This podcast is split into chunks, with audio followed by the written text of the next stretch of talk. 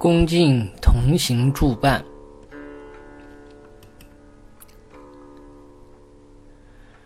散知识、散道友、散环境，这三者是修行人必须具备的重要顺缘。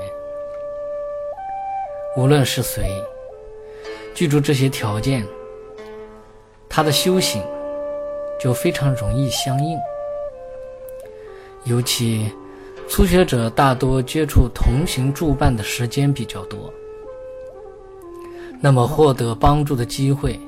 也就非常多。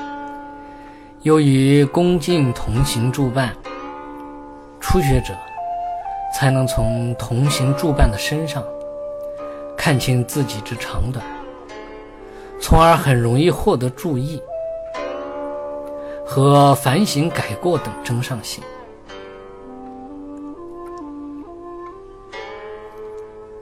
如何恭敬同行助伴呢？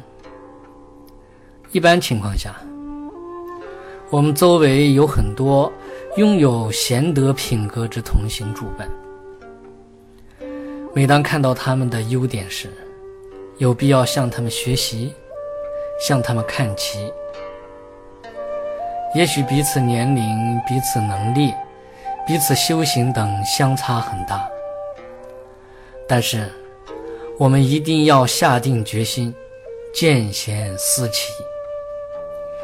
做到和他之修行优良品质一样。见贤思齐的方法是什么呢？首先，应当知道，三人行必有我师，择其善而从之，其不善而改之。这样。见到别人的长处，想尽办法，也让这些长处学到自己的身上。时间一久，一点一滴的去积累，以前做不到的，慢慢就可以做到了。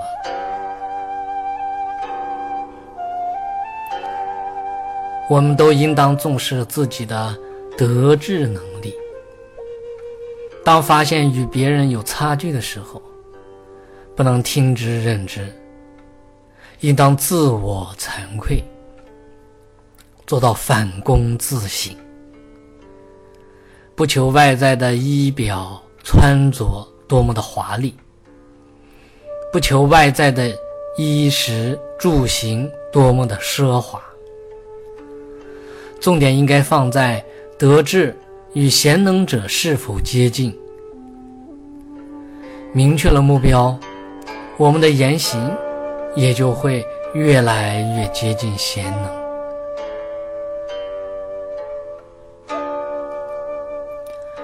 尤其在生活中，要经常和他人做对比，与那些有贤能的人、有长处的人做比对，这样才能发现我们的弱点、缺点与短处。在此基础上，更能学习他们的长处。时间一久，我们身上的美德和长处就会越来越多。发现别人得志之长处，就必须要有一颗谦下的心，将自己和他人做对比，用己之短，比人之长，虚心求教。方能从中受益。比如，见到他人拥有诚信的言行，我们就可以观察自己的言行，和他去做对比，在雷同的事情上去观察、去比较，找出差距，模仿或学习别人的美德，乃至直接去求教他的长处。就会落实到我们的身上，以此类推，生活中的点点滴滴都可以这样。时间一久，人格变得会完善。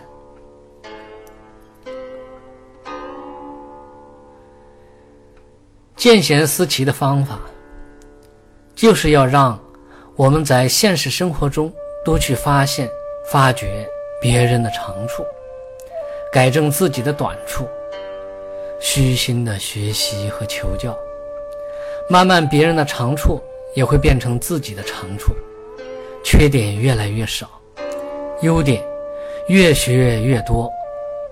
我们便会完善自己的人格。有谁不愿意实施见贤思齐的方法呢？缺点和短处，大多是因为无知和谬解所导致。世人都很难避免自身的过失，然而懂得做人的人。不会因为缺点和短处而停滞不前。相反，当发现自身不良行为时，而会反躬自省，检讨自己的缺失，知过改过，无者成免。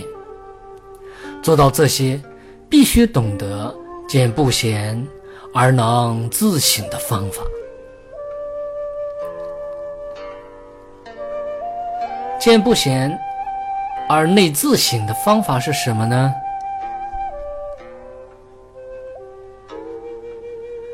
看到别人有缺点的时候，有短处的时候，不要轻视别人，而应该将它当成一面镜子，反过来看自己，看看我们是否有他的缺点和短处。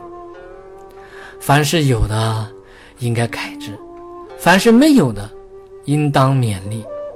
虽然见到的是他人的过失，但是对我们的提醒却有很大的帮助。品德高尚的人不会轻视，更不会轻视有任何缺点的人。原因就是通过别人的言行反观自己，很容易发现自身的过失，更能通过他人的报偿警示，自己不要落入他人的后尘。这样做，既不会影响美德，又能提高自己的修养。向内自省的方法，就能帮自己懂得很多意想不到的道理和。修行方式，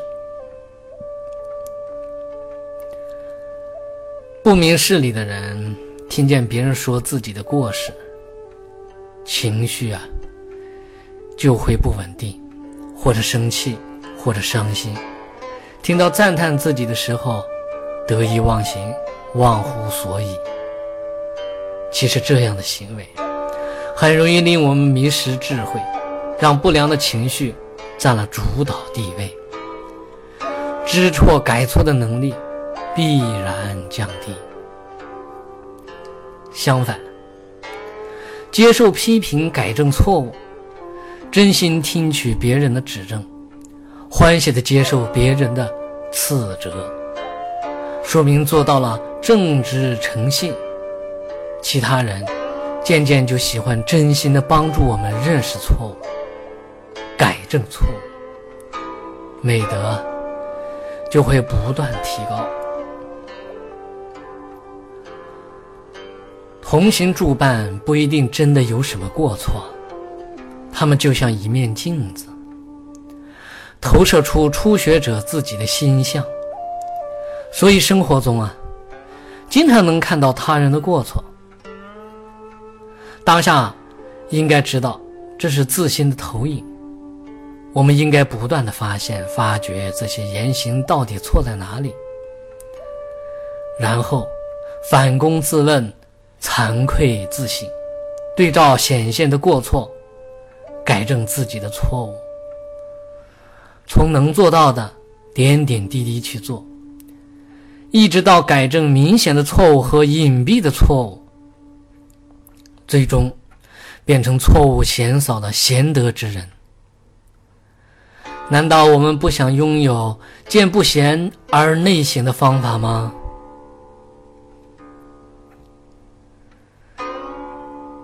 恭敬同行作伴，我们才能看清自己之长短，从而很容易获得注意和反省、改过等真上心。放不下自我的人，很难明白恭敬的利益。因此，希望初学者谦逊敬畏，同行助伴。时间一久，我们慢慢就会发现，他们对自己的恩德到底是有多重。如是意念、思维、观察恩德，加之实际感受。